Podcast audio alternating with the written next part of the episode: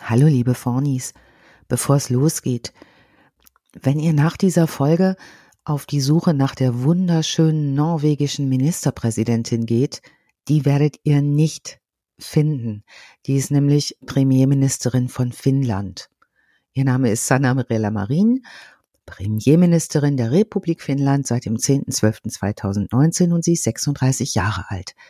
Der Ministerpräsident von Norwegen heißt Jonas Gahr Store. Der sieht auch ganz gut aus. Viel Spaß mit der Folge.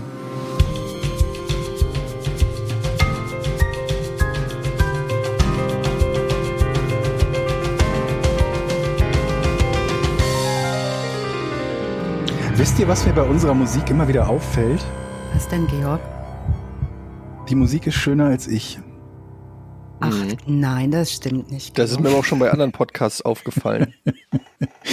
ich finde, die ist so ein bisschen, die ist so, ich will jetzt nicht sagen unverhältnismäßig schön, aber die ist wirklich schön.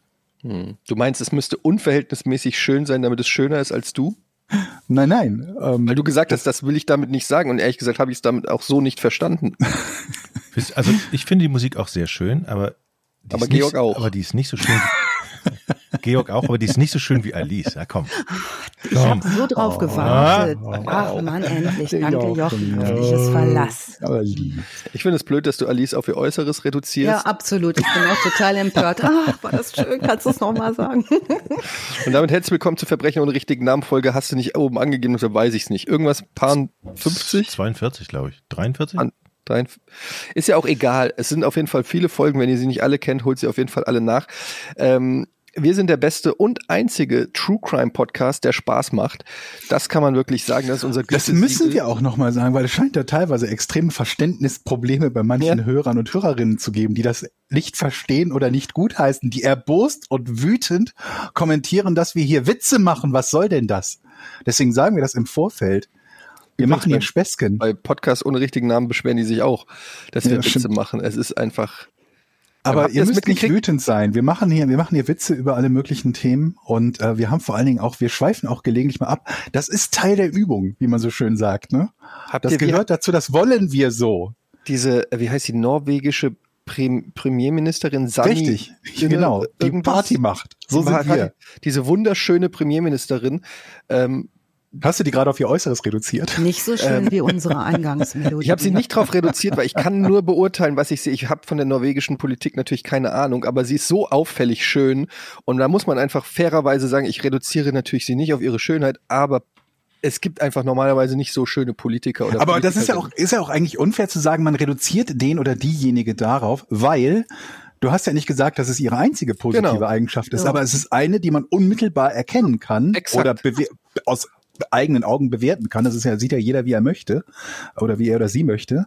Und, und ähm, man weiß ja jetzt nicht, vielleicht ist sie auch unglaublich gute Klarinettenspielerin, aber das sieht man ja jetzt erstmal nicht. Außerdem, bevor ich das komplimentiere und bevor ich sage, die ist eine unglaublich gute Klarinettenspielerin, möchte ich das ja auch wissen, nicht, dass ich lüge. Du willst sie vor allen Dingen auch nicht aufs Klarinettenspielen reduzieren.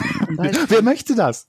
Wie oft ist mir das in meinem Leben passiert, reduziert aufs Klarinettenspielen? Und ich denke mir, ich bin mehr als nur das. Du kannst ich bin mehr, mehr als nur ich und meine Klarinette. Ich glaube, Ab, ja. sie ist auch eine sehr gute Triangelspielerin. Ja. Nur so. Das kann sein. Das ist ein Callback in einem anderen Podcast. Ich wollte nur kurz sagen, dass ähm, es ist halt schon so, finde ich, dass Politiker in der Regel, Politiker und auch Politikerinnen, das, das ist, also zumindest in Deutschland, ich kenne es wie gesagt nicht, vielleicht sind in Norwegen auch alle wunderschön, aber in Deutschland kennt man es nicht und mir kann auch keiner erzählen, dass die zu so einem großen Fame geworden ist, ähm, weil sie so gute norwegische Politik macht, sondern sie ist so berühmt geworden, weil sie so unglaublich attraktiv ist. Jeder, der das nicht zugibt, lügt auch instant. Instant und das nehme ich niemandem ab. Aber was viel wichtiger ist, gerade ist ein Video von ihr erschienen, wo sie Party macht. Ja. Und äh, nicht das erste. Und wo sie richtig abdanzt und Party macht und die Leute rasten aus und in, Nor in, Norwegen ist das ein richtig großes Thema, dass die Premierminister und ich kann es ein Stück weit verstehen, weil ich habe dieses Video gesehen und ich wusste erst gar nicht, dass sie das ist, weil ich habe nur dieses Video gesehen und dachte so, wow, das ist ja eine coole hotte Party und ähm, dann kam, habe ich erst gecheckt, dass die Premierministerin. Und dann stelle ich mir einfach vor, stellt euch ein solches TikTok oder Video vor mit Merkel, wie sie mhm. so richtig Booty shakt, so da rein und so, Deutschland wäre am Ende.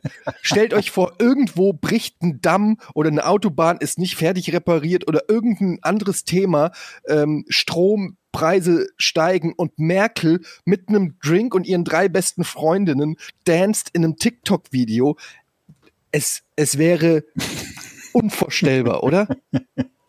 Wir hatten doch jetzt das Riesenbohai, das über Wochen ging wegen einer Hochzeit. Ja. Wegen der Hochzeit von Christian Lindner. Eine Hochzeit auf Sylt, glaube ich, war es, zu feiern. Ja, dieses miese Schwein. Dass, so, dass das einfach mal gar nicht geht. Also ich glaube, aber ist das nicht, ist das nicht immer so ein Phänomen, dass wenn es sich bei der Person sowieso um jemanden handelt, den man ähm, äh, in dem Falle halt politisch nicht mag, auf dessen Seite man nicht steht, dann nimmt man alles zum Anlass, um den, den oder diejenige zu quasi zu diskreditieren. Ja. Weil natürlich hat es nichts damit zu tun, dass, dass sie nicht in der Lage wäre, irgendwelche vernünftigen Entscheidungen zu treffen.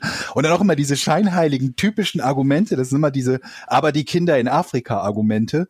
Ja, wir haben Probleme mit X und sie tanzt hier rum. Was hat das eine mit dem anderen zu tun?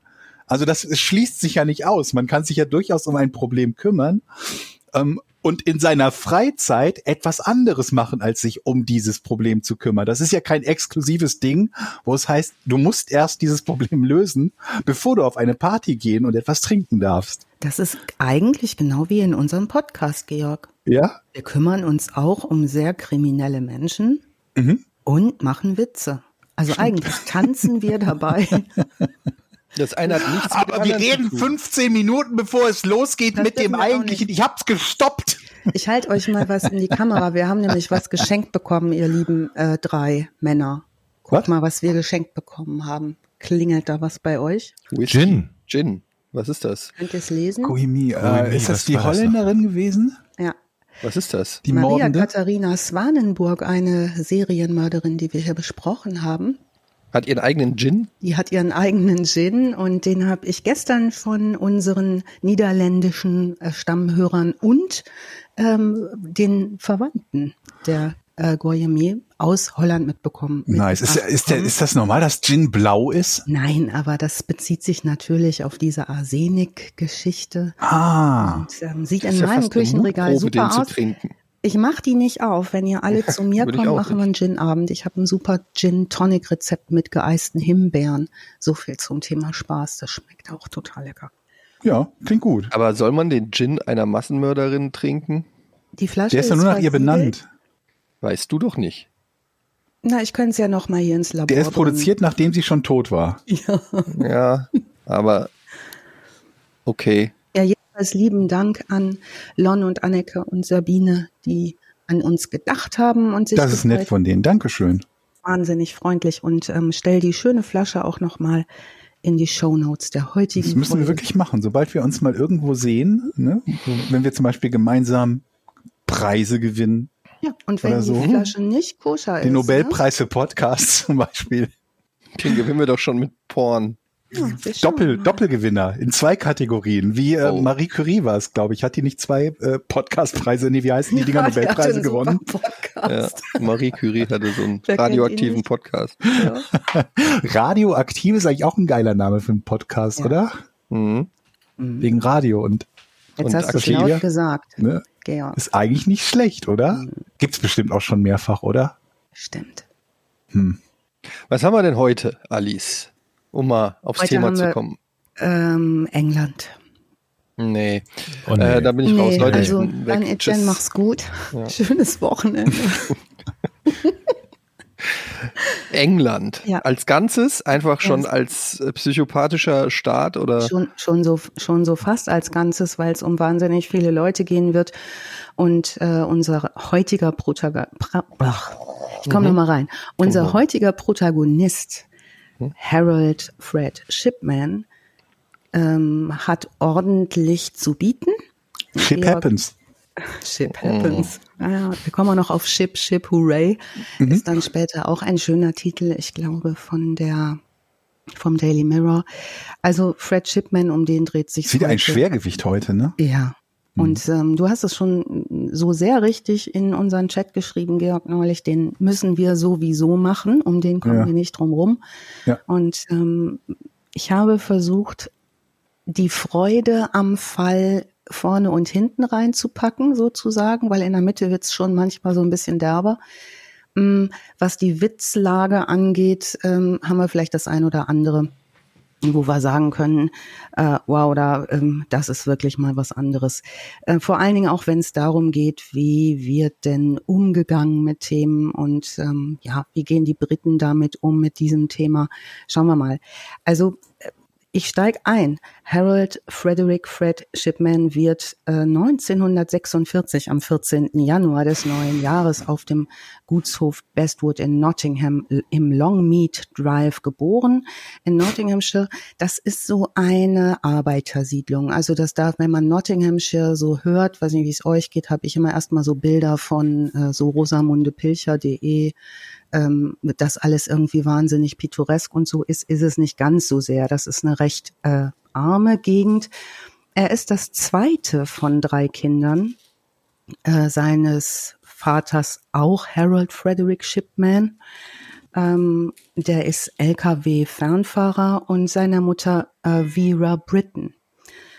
Vera Brittons ähm, Karriere, sage ich mal, oder ja, ihre, äh, ihre, ihr Lebensweg ist nicht so super einfach. Die ist seine Mutter also äh, als uneheliches Kind aufgewachsen, was zu ihrer Lebenszeit sehr, sehr schwierig ist und hat ein hohes Interesse an soliden Verhältnissen in dieser Ehe mit äh, Harold Frederick Shipman, dem Vater von Harold Frederick Shipman und zwei weiteren Kindern. Er ist also, also ein Junior. Ja, wir haben ein, mit, ne, andere Podcasts kennen wir, die da eine, ein Muster erkennen, dass Juniors oft problematisch stimmt. werden. Ähm, wir gucken mal, wie es hier ist. Was sie auf jeden Fall sind, diese Eltern des äh, Fred Shipman, sie sind fromme Methodisten. Methodisten sagt euch irgendwas? Methodisten? Irgendwas mit Kirche, aber was genau? Ja, und zwar was ziemlich nicht. Strenges mit Kirche. Ich mache es kurz. Die Wurzeln des Methodismus liegen im England des 18. Jahrhunderts, also auch dort im Stammland des, der Methodisten. Ähm, da hat eine religiöse Studentengruppe 1700 schieß mich tot ähm, sich berühmt gemacht in Oxford und zwar durch eine ganz systematische Zeiteinteilung und eine ganz systematische Lebenseinstellung. Ähm, deshalb wurden diese Studenten dieses heiligen Clubs dort spöttisch als Methodisten bezeichnet. Das waren die Brüder John und Charles Wesley. Die begründeten das. Ähm, also Methodismus ist eine protestantische Untergattung der Religiosität, ähm, eine enthusiastische Erweckungsbewegung und ähm, innerhalb der anglikanischen Kirche mit Einflüssen aus dem Puritanismus, also schlicht leben, einfach leben, äh, des Pietismus, ganz strenge Moralvorstellungen. Äh, das sind so die Methodisten. Ähm, ich habe mich dann auch noch mal eingelesen, ähm, was Methodismus angeht in verschiedenen anderen Lebenssituationen. Da kommen wir noch drauf. Ähm, dieser kleine Fred Shipman wächst also auf in dieser Familie. Es gibt auch wieder Aussagen über seine frühe Kindheit, unter anderem von Christopher Barry Dee und Stephen Morris, auf den ich mich beziehe. Dort gibt es Interpretationen zum Mutterverhältnis, was mich manchmal ein wenig so zum Gähnen bringt, weil es irgendwie immer die Mütter sind, die so dahinter stecken. Häufig ist es aber so, dass bei den Fällen, die wir bearbeiten, einfach die Väter abwesend sind und so keinen Schaden anrichten können. So wie eben auch der Harold Frederick Shipman, der Vater von Fred, der einfach Fernfahrer ist und selten zu Hause. Das heißt, der kleine Fred bezieht sich sehr auf seine Mutter, die Bindung ist sehr eng und der kleine Mittel Sandwich-Kind Fred ist auch der hellste der Familie, so dass die Mutter selbst aufgewachsen in instabilen Verhältnissen, vielleicht auch nicht ausgestattet, deswegen mit dem größten Selbstbewusstsein große Hoffnungen in ihn setzt, dass er es schafft aus dieser Arbeiterklasse heraus über Bildung und über Karriere. Und so besteht der elfjährige Fred Shipman 1957 seine sogenannte 11 Plus. Das ist in England, Großbritannien äh, beim im elften Lebensjahr diese Einstufung für die weiterführende Schule. Also wenn du dann auf eine Oberschule möchtest, um später oder ein gymnasial vergleichbares ähm, Schulmodell besuchen möchtest, musst du bestimmte Leistungen erbringen und kannst dann später dein Abitur machen und studieren gehen. Also das besteht der kleine Fred Shipman und wechselt äh, mit elf Jahren an die High Pavement Grammar School in Nottingham. Er ist zusätzlich sehr früh schon ein ausgezeichneter Langstreckenläufer und wird auch in seinem letzten Schuljahr dort Vizekapitän der Leichtathletikmannschaft. Ich dachte, du sagst, er ist ein ausgezeichneter Langschläfer. Ja, mhm. das, das deutlich nicht, sondern der ist tatsächlich, sagen hier Quellen, unter anderem Christopher Barry, äh, die, wobei ich mich immer frage, woher weiß der das? Ähm, der sagt, dass der sogar sehr, sehr stringent, sehr puristisch, sehr pünktlich, sehr gut angezogen. Also seine Mutter legt auch super Wert auf diese Äußerlichkeiten. Also der scheint mit Sicherheit kein Langschläfer zu sein, sondern sicherlich ist das einer von denen, die zehn Minuten. Immer diese tätowierten Langschläfer, ne? Ne? Genau. Also so einer ist der deutlich nicht. Gut. Also sehr gut. Ne, manche, auch ein super Rugby-Spieler, ist in einigen Jugendligen vertreten. Manche Quellen geben auch an, er sei als Einzelgänger bekannt. Das passt wiederum nicht so recht zu den Mannschaftssportarten, die er betreibt und die er auch anerkannt betreibt. Ähm, das ist auch nicht belegt. Also zum Beispiel Nick Steele, das ist einer seiner Rugby-Freunde in dieser Zeit, ähm, oder Bob Studholme, das ist ein weiterer Schulfreund, die beschreiben ihn als stillen, ruhigen, entspannten Typen außerhalb zum Beispiel des Rugby-Feldes, der aber zu Höchstform aufläuft, wenn es ans Spielen geht. Also ein sehr aktiver, ähm, vitaler Typ. Rugby ist klar, ne? Muss ich nicht viel zu erklären, oder? Ja, also zumindest so im Groben und Ganzen, ne? Ja, also für diejenigen, die sich mit Rugby nicht so auskennen. Ein rempeliger Sport. ja. Also, mit einem eierigen Ball. So sieht's aus. Der ohne Schutzkleidung gespielt wird. Ja. Es, aber es gibt ja einen Riesenunterschied, glaube ich, zwischen Australian Rugby und diesem englischen Rugby. Ja. Ab und zu, wenn man australischen Rugby guckt, dann, dann, dann formieren die sich immer in so komische große Kreise und dann wird ein Einwurf von, kennt ihr das? Dann wird der Ball unten auf dem Boden so lang ich habe schon mal nie gesehen? freiwillig Rugby geguckt. Ich kenne da Das, das habe ich nie verstanden, was das soll. Dann haken die sich alle unter und bilden so einen riesen Kreis und unten auf dem Boden liegt der Rugbyball und ich so, was machen die da? Naja, das ist im Prinzip nicht so weit weg, wie das äh, beim Football auch da steht. Da ja. liegt der Ball auch auf dem Boden und die stehen sich halt gegenüber, anstatt im Kreis. Aber es ist mehr oder weniger ähnlich. Es mhm. wird halt gepusht und gerangelt, bis irgendwann irgendwo einer den Ball für sich beansprucht und dann geht's ab. Also Rugby in seinen verschiedenen Varianten, da gibt's Rugby League und noch eine andere Variante, ich glaube, das ist das, Jochen, was du gerade meintest, ist vor allem in den Teilen des britischen Commonwealth oder in den Ländern der südlichen Hemisphäre super populär. Neuseeland, Australien, Südafrika, Argentinien, das sind so die Hochburgen äh, und England natürlich auch. Ein Sprichwort in Großbritannien heißt, Football is a gentleman's game played by Ruffins and Rugby is a Ruffins game played by Gentlemen. Also Fußball ist eine von Raufbolden gespielte Gentleman-Sportart und Rugby ist eine von Gentlemen gespielte Raufbold-Sportart. Das ist so das, was die Briten dazu sagen. Nun ja, ähm, der macht das gerne, der Harold Fred Shipman macht es gut, ist beliebt und äh, heimst da den ein oder anderen Pokal ein. Mm, es kommt das Jahr 1963 und das äh, mittlere und schlauste Kind der Familie ist jetzt 17 und äh, lernt für sein Abitur. Und zu der Zeit ist seine Mutter bereits lange und schleichend an Lungenkrebs erkrankt. Wir wissen, er steht seiner Mutter besonders nahe, die großen Wert auf sein Vorankommen legt. Ähm, in den späten Stadien ihrer Krankheit lässt sie sich täglich Morphium zu Hause von einem Arzt verabreichen, das in steigenden Dosen. Und der kleine Shipman erlebt, wie die Schmerzen seiner Mutter trotz ihres unheilbaren Zustands bis zu ihrem Tod am 21. Juni 1963 nachlassen. Er ist häufig dabei und kümmert sich um sie. Und als sie schließlich in dem Sommermonat Juni stirbt, ähm, berichtet ein Freund später, er treffe ihn auf dem Weg zur Schule und fragt ihn montags, wie war dein Wochenende? Und er sagt, ja, meine Mutter ist gestorben.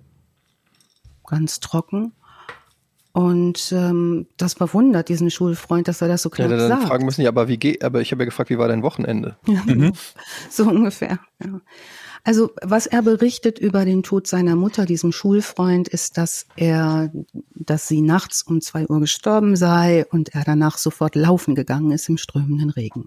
Mehr sagt er dazu nicht. Nun mitten im Abitur, der Shipman verlässt jetzt 1964 die Schule und beginnt 1965 ein Studium an der medizinischen Fakultät der Universität Leeds. Später sagt er auch selber, dass die Situation zu Hause ihn dazu bewogen hat, Arzt zu werden. Das ist auch vielleicht ein Wunsch seiner Mutter gewesen, das wissen wir nicht so genau. Er ähm, wohnt jetzt im nahegelegenen Weatherby und beginnt mit der 17-jährigen Bauerntochter und Dekorateurin Primrose Oxtoby auszugehen. Schöner Name. Ne? Jetzt ähm, ist das wahrscheinlich nicht nur ein schöner Name, sondern auch ein ganz schönes Mädchen. Die wird innerhalb weniger Wochen schwanger mit ihrem ersten gemeinsamen Kind, der Tochter, der ersten Tochter. Und das während Chipmans erstem Jahr an der Universität. Ich habe mich kurz gefragt, wie ist es, wenn ich aus einer streng methodistischen Familie komme und ähm, sofort wird meine erste Freundin schwanger, mich auch noch mal um die Jahreszahl 1964 gekümmert und mich gefragt, dürfen Methodisten verhüten? Es gibt ja religiöse ähm, Ausrichtungen, wo man das gar nicht darf, nicht mal verhüten. Also Sex sowieso nicht, aber verhüten halt auch nicht. Mhm. Ähm, das habe ich, diese Frage habe ich dann in die Suchmaschine eingetippt und landete in einem Kaninchenbau mit Fragen und Antworten von Leuten zu methodistischen Kirchen, die ich euch nicht vorenthalten will. Also meine Methodistenfrage, dürfen Methodisten verhüten, antwortete mir indirekt äh, ein Mensch, offenbar evangelisch-methodistischer Kirchenzugehörigkeit. Es hat speziell mit der evangelisch-methodistischen Kirche ja nichts zu tun, was du hier als Frage formulierst, sondern mit Gott, und dem, was die Bibel sagt. Mhm. Okay. Hm? Sex vor der Ehe ist nicht im Sinne Gottes. Mhm. Du wirst keine christlich geprägte und bibeltreue Gemeinde finden, wo man Sex vor der Ehe erlaubt. Wenn du es nicht aushältst, dann heirate. Finde ich ist eine so gute Einstellung. Es folgt ein Zitat. Wenn du es nicht aushältst, dann heirate. Oder? Problem ich gelöst. Nicht aus. Ich heirate, glaube ich. Oh, ich halte es nicht vor allen Dingen, eigentlich ist es nicht genau umgekehrt. Es ist nicht, ich halte es nicht aus, scheide, äh, also Scheidung, scheide dich. Ja. Hm. Nun, er zitiert auch noch die ersten Korinther 7, Vers 9. Mach ich auch oft. Machst du auch oft. Ja, also erste Korinther, das ist irgendwie jetzt mein Brot und Butter. Ja. Wenn Vielleicht sagst, zitierst du es kurz, ob wir. Ich, ja, ich weiß, du kannst es auswendig, sind. aber ja, wenn ja, du es ja. immer sagst, ist auch langweilig irgendwann. Richtig. Mal mit einer Frauenstimme richtig, gesagt vielleicht. Ja, ja. Nicht mit dieser sonoren mhm. Gottstimme. Ja. Also, wenn sie sich aber nicht enthalten können, sollen sie heiraten, denn es ist besser zu heiraten, als sich in Begierde zu verzehren. Mhm. Ne? Sind nicht die einzigen Optionen. Ja. Gibt noch mehr als entweder heiraten oder sich in Begierde zu verzehren. Noch jemand. Da sind noch Graustufen. Ja. Noch jemand antwortete in diesem Forum auf wiederum dieses ganze Gezitiere. Mit knusprigen Taschentüchern. So ähnlich. Da sagte, der Grundsatz der evangelisch-methodistischen Kirche ist hier keine Freude außer Jesus. Hm. Hm. Hm. Telefon. Ja. Okay, ähm, dann habe ich mich gefragt, ab wann ist eigentlich die Pille auf dem Markt gewesen? Boah, 60er? Super. Aber US wann, ne? In den USA 1960 von einem Pharmakonzern entwickelt, in Australien und Deutschland über die Firma Schering in Berlin 1961. Aber die Antibabypille, als könnte man ja denken, warum hat denn jetzt nicht die Primrose, die 17-jährige, einfach die Pille genommen, die gab es ja schon. Die Antibabypille ist nach ihrer Markteinführung derart revolutionär und wird gesellschaftlich und politisch so wenig akzeptiert, dass sie bis Ende der 60er Jahre in Deutschland nur von ganz wenig Ärzten und auch nur mit großer Zurückhaltung und ausschließlich als Mittel zur Behebung von Menstruationsstörungen und zudem nur an verheiratete Frauen verschrieben wird. Alter Vater. Haben die Leute einen Dachschaden gehabt? Ähm, also auch an Frauen, die schon drei oder vier Kinder haben, die kriegen die auch. Und Frauen, mhm. die äh, so 30 sind oder 40, die kriegen die auch. Müssen die denn wenigstens einen Redlichkeitsnachweis erbringen, die Frauen, bevor die einfach so diese Pillen bekommen? Ich möchte gerne einen goldenen Rahmen um das Wort Redlichkeitsnachweis. Ja, danke. Ist das ein eine Art Fragebogen? Was hast du da im Kopf? Ja. Ich Was weiß es nicht genau. Das muss ich Choice. nachweisen, ich glaube, es gibt auch keinen Redlichkeitsnachweis, aber ich denke, wir sollten diesen, diesen Redlichkeitsnachweis jetzt als Urkunde einführen. Oh, bitte. Also Lügendetektor, ärztliche Untersuchung, Fragebogen. Ich werde damit, das, das wird mein großes neues Business. Ich werde eine Website erstellen, redlichkeitsnachweis.de Genau. Und dann kannst du den halt, kriegst du so eine Urkunde. Und dann klappst du die so auf und dann kommt so eine Musik aus der Karte, die singt üb immer Treu und Redlichkeit bis Ja, aber das ist schwer, weil die Dinger sollen ja eigentlich in Rahmen. So, ja. Klapprahmen. Da könnte man Altar draus Klapp machen gleich. ja, ist gut. Ja. Ist gut. Ey, wir ja. entwickeln das einfach. Und da kriegt man auch Redlichkeitspunkte. Das heißt, wenn ja. du einem gegenüber trittst, kannst du fragen, wie viele Redlichkeitspunkte hast du denn? Mhm. Das chinesische System dann Passen quasi. wir zusammen. Ja. Ja, finde ich gut. Ja. Finde ich gut. Fehlt uns so ein bisschen. Vielleicht, was meinst du, wie schwierig das dann für die norwegische Ministerpräsidentin werden würde? Dickes ja. Minuskonto bei den Redlichkeitspunkten. Das wird nichts im Rahmen. Ja. Da, äh, nee.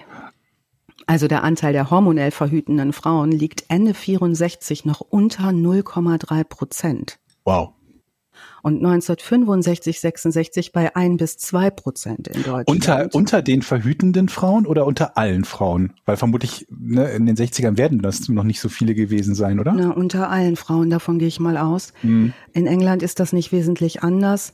Primrose, selbst wenn sie es gewollt hätte, wird nicht drangekommen sein an die Pille, selbst mhm. wenn sie sie hätte nehmen wollen. Oder das Gerücht zu ihr vielleicht auch gar nicht durchgedrungen ist, dass es so etwas gibt. Ja. Und da ja auch die ersten Korinther das auch schon sagten, wenn sie sich aber nicht enthalten können, sollen sie heiraten, dann ist besser zu heiraten, mhm. als sich in Begierde zu verzehren, nicht ja. wahr? Heiraten am 5. November Primrose May Oxtoby und Harold Fred Shipman. Er 20, sie 17 in aller Stille und deutlich gegen den Willen der Eltern äh, schon mal, damit es weitergehen kann. Das Paar hat in Folge insgesamt später vier gemeinsame Kinder. Mhm. Shipman studiert also parallel zur Familiengründung Medizin an der Leeds School of Medicine der University of Leeds und er graduiert mit 24 Jahren 1970.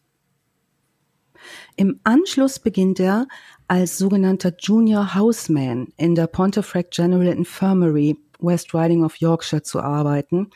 Ich habe mich gefragt, was ist denn ein Junior Houseman? Und das ist tatsächlich, das ist auch House Officer wird das genannt, ist ein früherer offizieller Begriff für einen Grad des Assistenzarztes. Das war in England bis 2005 die einzige Stelle für Medizinabsolventen im Vereinigten Königreich, die gerade ihre Abschlussprüfungen an der MedFac bestanden hatten und ihre medizinischen Abschlüsse sozusagen erhalten hatten. Also das läuft dort so, dass neu qualifiziert oder lief, dass neu qualifizierte Ärzte nur vorläufig beim General Medical Council registriert werden ähm, und erstmal durch diese Assistenzgeschichte müssen. Äh, dabei durchlaufen sie zwei sechsmonatige Jobs. Einer ist meistens mit Allgemeinchirurgie befasst. Da wird es dann als Hauschirurg bezeichnet und einer überwiegend mit Allgemeinmedizin. Das wird dort dann oft Hausarzt genannt. Also wenn das dann alles zufriedenstellend ist und die Arbeitsberichte positiv sind, ähm, dann kann man sich als Arzt vollständig registrieren lassen und auch als Arzt voll arbeiten. Das ist etwas anders, als es bei uns funktioniert. Er ist ja auch schon mit 24 durch mit seinem Studium, ne? das, das ist ja ganz schön dran. jung. Mhm. Jetzt ist er 28 nach dieser Zeit. 1974 nun tritt er seine erste Stelle als Allgemeinmediziner, sogenannter GP, General Practicer, am Abraham Ormerod Medical Center in Todmorden an. Er fällt dort sehr auf, sehr positiv, weil er sehr enthusiastisch ist. Ein ganz, ganz hohes Interesse hat an stetiger Weiterbildung. Diese Praxis, in der er dort arbeitet mit mehreren Ärzten und einem Team ähm, an ähm, professionellen Medizinern, die sind ganz begeistert von ihm. Der schafft sich neue Techniken drauf. Alles, was irgendwie neu ist, da ist er dabei. Alle profitieren auch von seiner Energie. Und der ist sehr beliebt. Auffällig sind lediglich plötzliche, seltsame Blackouts, die er hat. Das berichtet später sein Seniorchef Dr. Grief. Der muss nämlich einen dieser Blackouts bei Shipman zu Hause notfallmäßig als Notarzt behandeln, ähm, nachdem Shipman im Bad kollabiert ist. Also richtige Ohnmachtsanfälle. Mhm. Okay. Den haut's richtig aus den Puschen. Und nun wird zunächst bei Shipman Epilepsie diagnostiziert. Fakt ist aber, dass Harold Fred Shipman ein anderes Problem entwickelt und ganz offenbar verheimlicht hat. Im folgenden Jahr 1975, Shipman ist 29 Jahre alt, wird er dort in der Praxis von Kollegen dabei erwischt, wie er Rezepte von Petidin, für seinen eigenen Gebrauch fälscht. Petidin wird zu der Zeit unter anderem dazu genutzt, Schmerzen der Gebärenden unter der Geburt zu lindern, ist ein sehr, sehr, sehr äh, starkes Opioid. Also Petidin oder auch Meperidin genannt, ist so, sogar das älteste vollsynthetische Opioid. Es äh, ist 1937 von Otto Schaumann und Otto Eisleb in der IG Farben synthetisiert worden, 39 äh, unter dem Handelsnamen Dolantin eingeführt worden. Der Pschirembel, dieses Medizinlexikon, sagt dazu, es ist ein Opioid-Analgetikum zur Behandlung starker Schmerzen. Es ist etwas schwächer als Morphin, wird verabreicht subkutan oder gespritzt intravenös. Häufige Nebenwirkungen sind Schwindel, Sedierung, also Betäubung, ne, so wie er auch umgefallen ist dann im Bad, Verwirrtheit, Stimmungsveränderungen, äh, Denkstörungen, Taststörungen, also sensorische Störungen. Also heftige Nebenwirkungen. Ja. Atemdepression auch haben wir bei den Opioiden häufig und es unterliegt selbstverständlich dem Betäubungsmittelgesetz. Also wird Harold Fred Chipman wegen Arzneimittelmissbrauchs und Rezeptfälschung in acht Fällen und Drogenkonsum in 74 Fällen vor Gericht zu einer Geldstrafe von 600 Pfund verurteilt. Übrigens kommt er an die Medikamente durch Überverschreibungen, Überrezeptierungen in einem Altersheim. Mhm. Ja, verschreibt immer ein bisschen mehr denen als nötig und zwackt sich dann ab, was er gut gebrauchen kann. Ich glaube, das ist allgemein so ein häufiges Problem, beziehungsweise ein leichter Weg, gerade bei so verwirrten Patienten und Patientinnen, ne? Dass die dann oft nicht nachvollziehen können, was sie an Medikamenten nehmen, nehmen müssten, nehmen sollten oder so und es dann relativ nicht leicht ist, aber zumindest leichter als in anderen Fällen, ja. ähm, sich dort was abzuzwacken. Ja, nun wird ihm die Approbation nicht entzogen, aber er wird strengstens abgemahnt und bekommt gerichtliche Auflagen zur Behandlung seiner Suchtproblematik.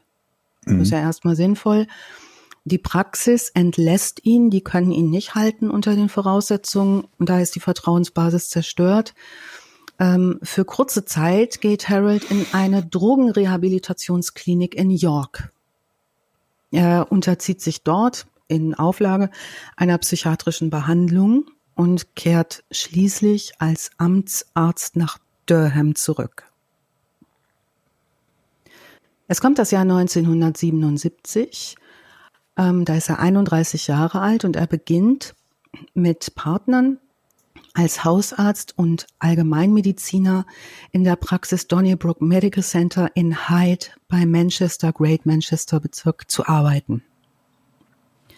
sein Vorstellungsgespräch, vor allem auch die Ehrlichkeit hinsichtlich seiner früheren Abhängigkeit von verschreibungspflichtigen Medikamenten hinterlässt großen Eindruck auf die, die ihn einstellen wollen. Wir finden das richtig gut und entscheiden sich, dem eine zweite Chance zu geben.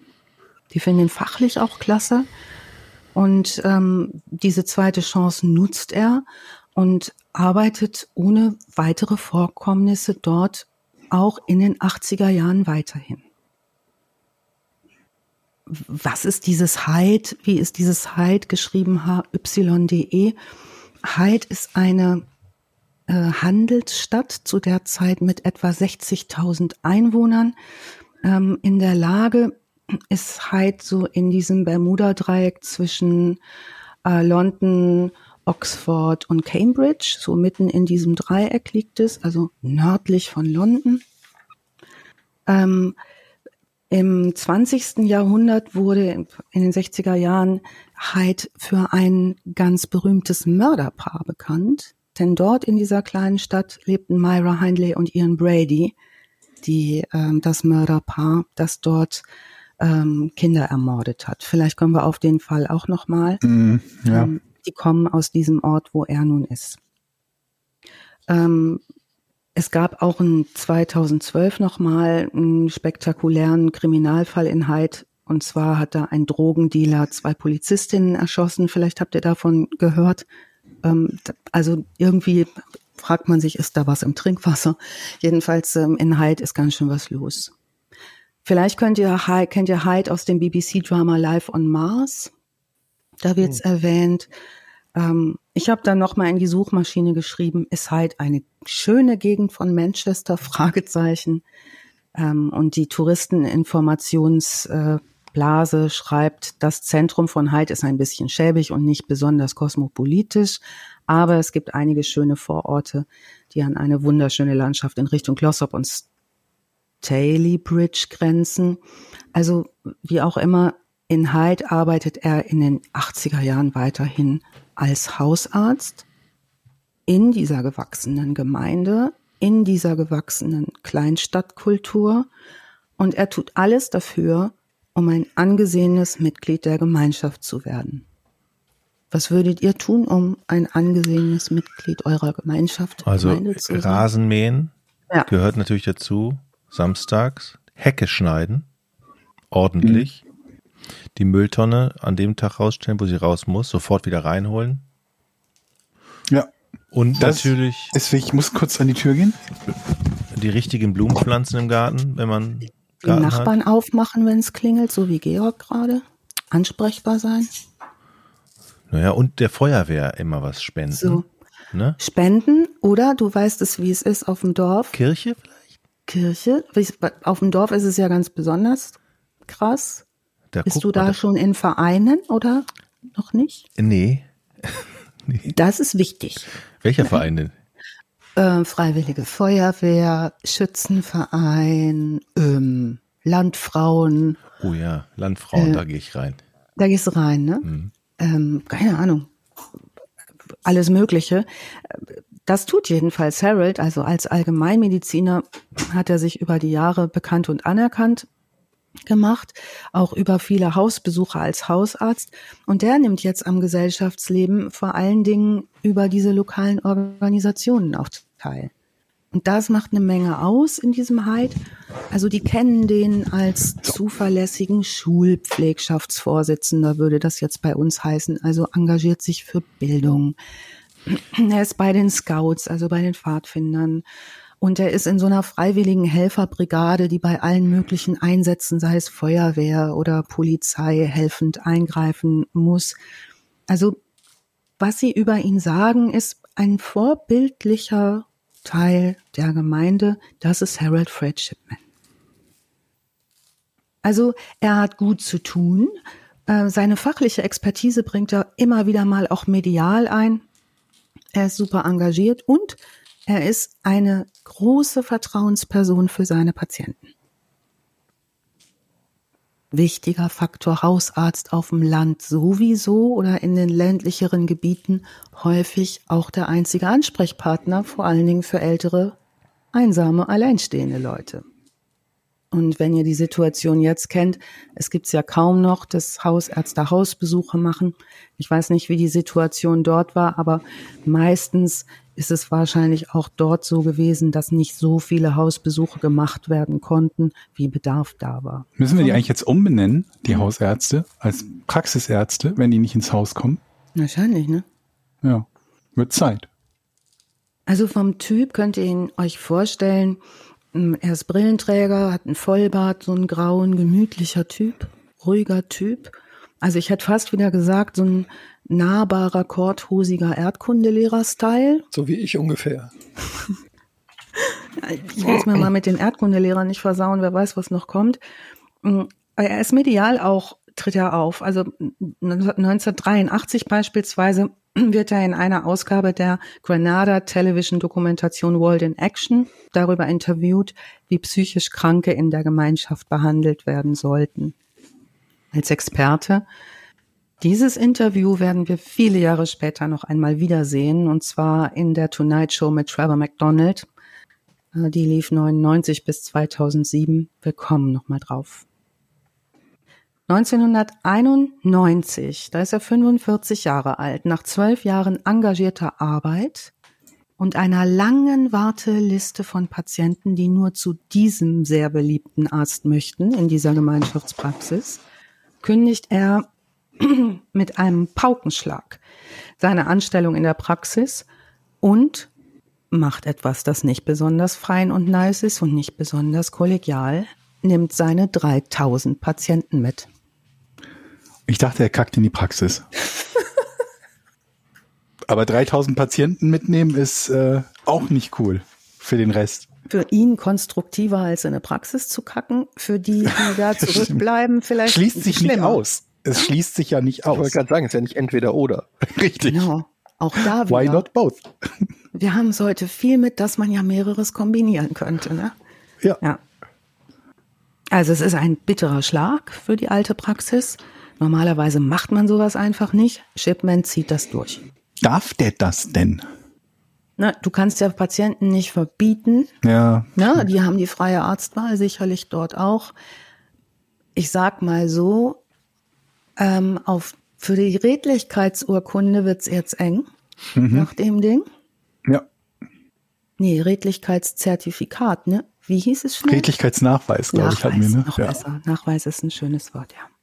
Also er gründet seine eigene Praxis jetzt in der 21 äh, Market Street. Das ist nur ein paar Meter oder Yards halt von der alten Praxis entfernt. Auch das noch. Das ist ein ganz kleines Haus, ist vorher ein Ladenlokal gewesen, sieht ein bisschen aus wie ein Café oder wie so ein Pub, so einstöckig, hat so ein großes Schild über der Tür und so einen schmiedeeisernen Jugendstilvorbau. Echt hübsches kleines Häuschen, das ist seine Praxis. Klingt malerisch. Ja, es sieht ganz süß aus. Also wenn ihr die Quellen anklickt, derer es wieder viele geben wird, da sind Bilder von diesem, von dieser ähm, The Surgery genannten Praxis. So sieht die aus. Also ganz niedlich und klein. Und ähm, dort arbeitet er so vor sich hin. Mhm. Er ist 53 Jahre alt, als am 24. Juni 1998 die ehemalige Bürgermeisterin von Hyde, Kathleen Grundy, plötzlich im Alter von 81 Jahren stirbt. Das ist eine hoch angesehene, rüstige, sozial sehr aktive alte Dame bis dahin gewesen. So eine klassische kurze Lockenfrisur, so ein bisschen rötlich gefärbt, gepflegt, lebensfroh, ganz dynamischer Mensch so eine Anpackerin. Die widmet eigentlich ihre gesamte freie Zeit, auch im hohen Alter, dafür, anderen zu helfen, wo sie nur kann, ist öffentlich tätig und ähm, als sie nun stirbt, so plötzlich, ähm, nehmen an ihrer Beisetzung am 1. Juli folgerichtig Hunderte von Trauernden an ihrer Beerdigung in der Hyde-Kapelle in Greater Manchester teil. Also die hat eine richtige Fangemeinde. Viele, viele Leute kennen und mögen die. Ja, niemand hat Verdacht. Die ist 81, ein Alter zum Sterben. Ja. Aber gleich kommt's, oder? Ja. Ja, so gleich noch nicht. oh nein. Ich ahne Böses. Ja. Im Nachgang fällt ihrer Tochter, der Anwältin Angela Woodruff, auf, dass kurz vor ihrem Tod offenbar ihr Testament geändert wurde. Das Testament hatte die Tochter zehn Jahre vorher, da war ihre Mutter 71, mit ihr gemeinsam besprochen oder sie war eingeweiht. In der nun verlesenen aktuellen Testamentsversion hinterlässt Kathleen Grundy, die ehemalige Bürgermeisterin des Städtchens Hyde, ihr gesamtes Vermögen. Wem? Was glaubt ihr? Wem wohl? Harold Shipman, ihrem Hausarzt. Angela Woodruff vermutet, das Testament ist gefälscht, in dem übrigens 386.000 Pfund ausschließlich an Shipman gehen sollen. Das ist jetzt nicht. Das ist ein so ordentliches wenig. Sümmchen, ne? ne? Und zu der Zeit würde ich mal sagen, mal vier, ne, in D-Mark dann. Ordentlich viel Kohle. Und ähm, die denkt sich, da stimmt was nicht und schaltet erstmal einen Privatdetektiv ein. Coole Tochter. Dieser Privatdetektiv bekommt recht schnell heraus, dass offenbar Fred Shipman zwei wahllose Zeugen, die gerade so in seiner Praxis als Patienten waren, zu sich und diesem Miss Grundys Testament hinzugezogen hat, um das Testament mit zu unterschreiben. Ein Testament benötigt immer noch zwei weitere zivile Zeugen offenbar. Das geht alles sehr schnell, sagt der Zeuge später. Er habe auch das Dokument gar nicht gelesen. Er sei in der Praxis gewesen. Der Doktor, der auch eine Respektsperson ist, ähm, habe gesagt, können Sie mir bitte hier kurz helfen? Hier muss was für die Patientin Grundy unterschrieben werden bitte, ne? Und er sagt, er hat gar nicht durchgelesen, was da steht. Er habe gedacht, er unterschreibt ein medizinisches Formular und er kann jetzt dem Doktor helfen. Also auch kein Notar oder sowas, ne? Nee. Also jetzt ähm, ist es so, dass das vielleicht die Stelle ist, wo ich wieder meinen Vater zitiere.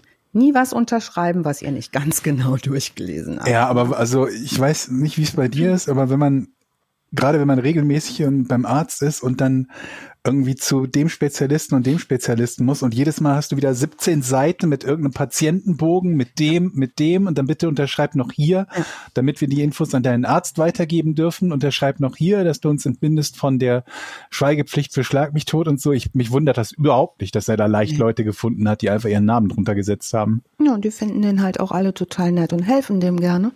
Und er macht es auch nicht so, ähm, groß, dieses Unterschreibethema. Also der Zeuge sagt später, er habe gedacht, er unterschreibt ein medizinisches Formular. Hm. Miss Grundy hat das da schon unterschrieben. Also der setzt seine Unterschrift dazu. Ähm, wir erfahren später, dass Miss Grundy dachte, sie unterschreibt eine Einverständniserklärung für eine Studie der Manchester University über das Altern, an der sie teilnehmen soll. Angela Woodruff hat jetzt genug in der Hand, um Shipman bei der Polizei in ihrer Heimatstadt Leamington Spa anzuzeigen. Äh, Leamington Spa ist eine ähm, äh, Stadt, die liegt südlich von Hyde bei Birmingham, also ungefähr zweieinhalb Autofahrstunden von Hyde entfernt, südlich. Ähm, die Polizei nimmt das dort auf und leitet die Beschwerde der Tochter der Angela Woodruff an die Greater Manchester Force in Hyde weiter. Das Dokument, also dieses Testament, landet auf Inspektor Edgertons Schreibtisch in Hyde, der später beschreibt, We were in a can of worms. Wir waren in, offenbar ist es ein englisches Sprichwort, in a can of worms zu sein, mhm. was so viel bedeutet wie Holla, das hier wird unangenehm. Ähm, da ist schon irgendwie spürbar, dass da mehr dahinter steckt als nur ein komisches Testament. Er fährt los und besucht die Tochter der ehemaligen Bürgermeisterin in Leamington Spa und stellt im weiteren Verlauf der Recherchen fest, dass Shipman zu diesem Zeitpunkt nicht das erste Mal polizeiauffällig geworden ist. Vier Monate zuvor, im März 1998, äußert eine örtliche Hausärztin gegenüber einem Gerichtsmediziner Bedenken über die hohe Todesfallrate in Shipmans Praxis. Da sterben so viele Leute. Sie musste in den vergangenen Monaten weitaus mehr Todeszertifikate zweit unterzeichnen als üblich. Es gibt so ein Zweitunterzeichnungsgesetz. Überwiegend sind es Shipmans Patienten. Eine geheime polizeiliche Untersuchung mit Verdacht auf Shipman wird vom örtlichen Gerichtsmediziner John Pollard eingeleitet. Der berichtet und schaut sich das an. Die Polizei überprüft auch mit, findet aber irgendwie nichts Illegales oder Verdächtiges und verlässt sich auch auf die Aussagen des Gerichtsmediziners, der davon ausgeht, dass das nun schlicht an der sehr hohen Anzahl durch Shipman häuslich versorgter und dort verstorbener Patienten liegt, weil der irre viel Patienten hat und irre viel Patienten besucht. Eine zweite Person wird aufmerksam. Und zwar die Bestatterin und Funeral Director Debbie Bambroff. Die arbeitet für das renommierte private Familienbestattungsunternehmen Frank Massey Son in Hyde. Und sie ist beunruhigt, weil sie findet, dass es zu viele Todesfälle aus ein und derselben Praxis gibt. Was besonders schräg ist, sagt sie in einer Dokumentation, wenn in der Praxis nur ein einziger Arzt arbeitet. Sie entdeckt auch ein Muster. Sie sagt, plötzlich hat sie überwiegend alte Damen, keine einzige davon mit tödlicher Erkrankung. Sie findet es auch sonderbar, dass nahezu alle diese toten Menschen komplett bekleidet sind in der Auffindesituation. Üblich ist es für sie, berichtet sie, dass sie Menschen in ihrer Nachtbekleidung finden und abholen. Überwiegend finden die die auch nicht im Bett vor. Das ist hier nicht der Fall. Also Debbie sagt, die sehen alle aus, als wären sie gerade vom Einkaufen nach Hause gekommen proper gekleidet, häufig in sitzender Position auf einem Stuhl, ähm, auf einem Sofa. Das ist ungewöhnlich. Sie bespricht das mit ihrem Vater, dem Seniorbestatter. Ähm, der beruhigt sie erstmal, aber einige Monate später fällt ihm das doch wieder irgendwie in die Hände und stößt ihm auf und er beschließt, doch zu Dr. Shipman zu gehen, um zu ihm zu sprechen darüber. Wenn man sich das jetzt vorstellt, was das für eine Überwindung bedeutet für einen örtlichen Bestatter, einem Arzt, der Totenscheine ausstellt, in der Praxis Fragen zu der Redlichkeits, zum Redlichkeitsnachweis zu stellen, mhm. sozusagen, äh, kann man sich die Nöte dieses Bestatters ungefähr vorstellen. Also es ist ein sehr unangenehmer Termin für den Bestatter, Sowas gibt's eigentlich nicht. Zumal ein kollegiales, auch Vertrauensverhältnis besteht. Er konfrontiert ihn dennoch freundlich, vorsichtig, britisch. Shipman zeigt allerdings keine Regung, sondern zeigt ihm alle Bücher, wo alles aufgeschrieben ist und sagt, die kann er jedem zeigen, der sie sehen will. Super freundlich im Termin. Ähm, so gehen Debbie und ihr Vater davon aus, dass er einfach mehr Tote hat, weil er sich so aufopfernd um so viele Patienten in Hausbesuchen kümmert.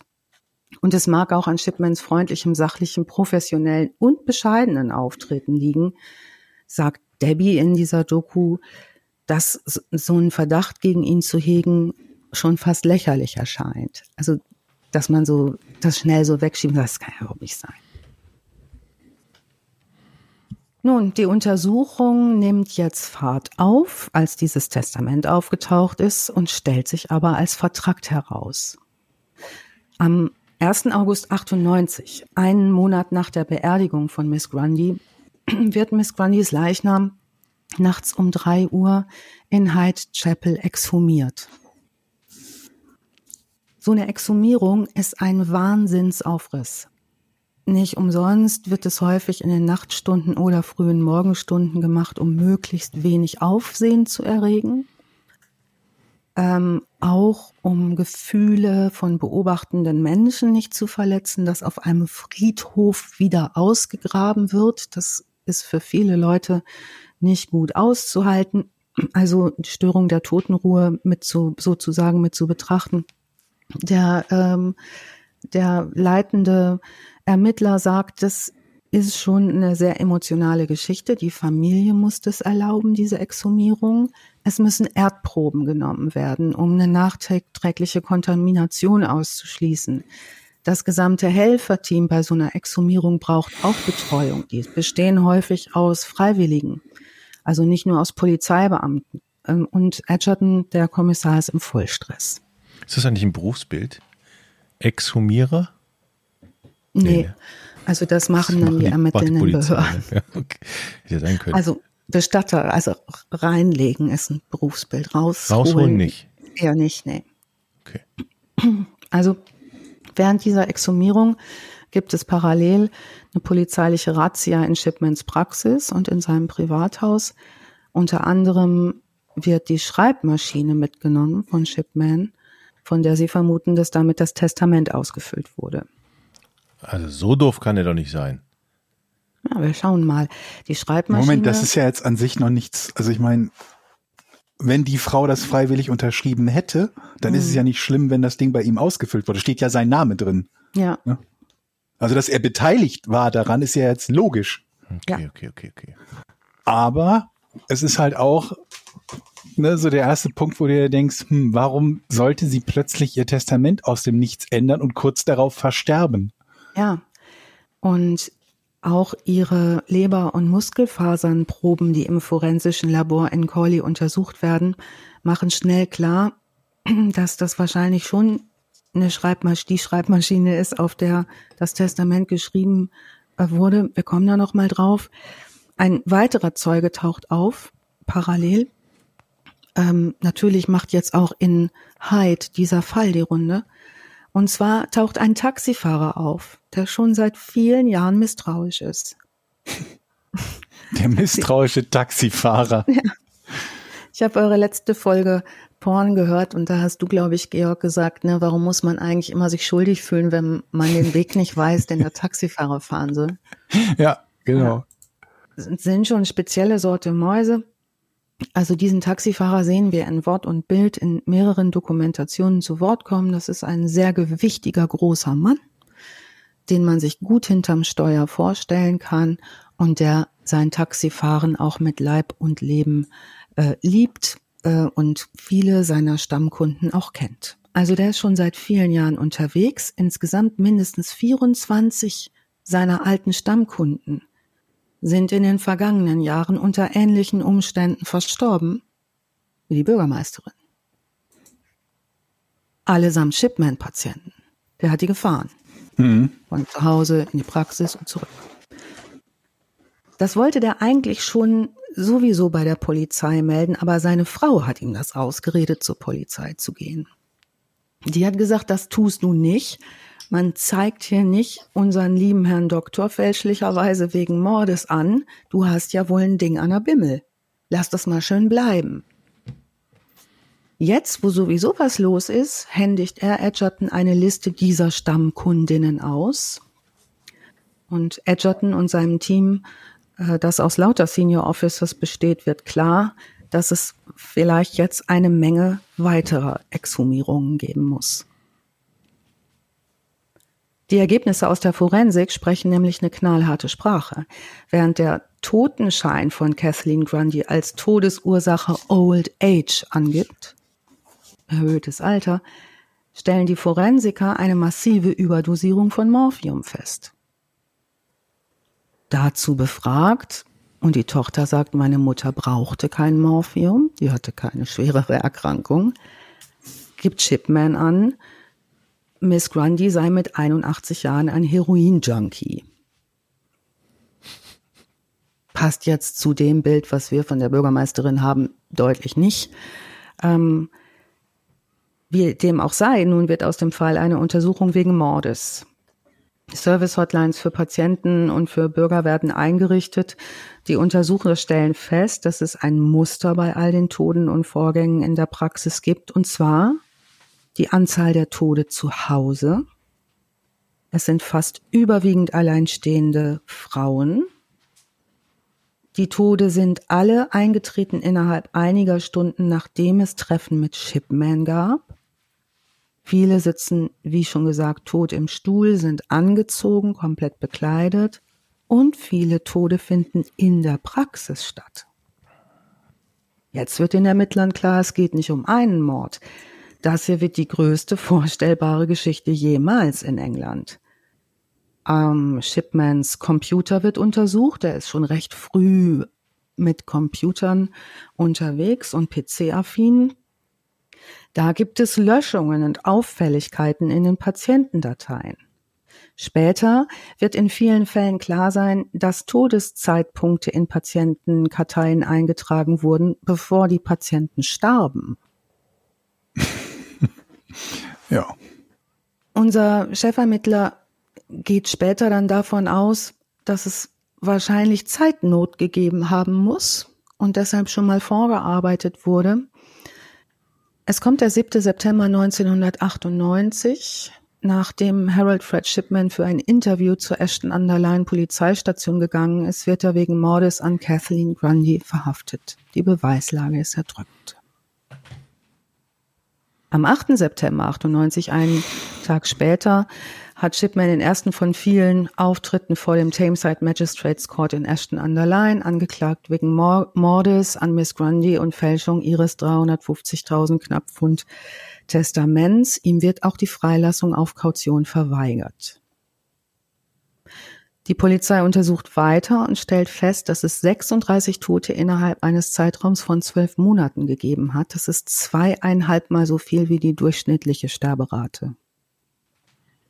Jetzt ermitteln 56 Detectives im Keller der Police Station. Da haben die sich wie, wie im Film, wie das oft in den Filmen so ist, so eine riesen Keller eingerichtet zum Ermitteln ähm, alles voller Kisten und Papier aus dem ne, Akten, aus denen gelbe Post und Fotos mit mit so Pins und roten exakt, Fäden. Exakt und solche Flowcharts, wo sie versuchen, diese Hunderten und Hunderte und Tausende von Patientennamen mit Diagnosen, Auffindeorten, Todeszeitpunkten, ähm, Zertifikaten und so weiter. Und äh, ganz wichtig, durchsichtige Tafeln. Man schreibt nicht an Whiteboard, ja. sondern das ist so ein Plexiglas-Ding dass man auch ja durchgucken kann. Das haben die da, glaube ich, nicht gehabt. Ich Warum denn nicht? Gesehen. Ich hätte es auch toll gefunden.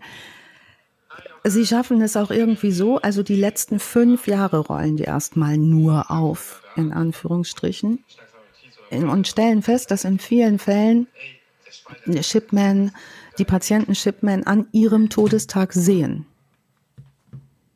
Das korrespondiert deutlich. Es werden natürlich auch Angehörige befragt.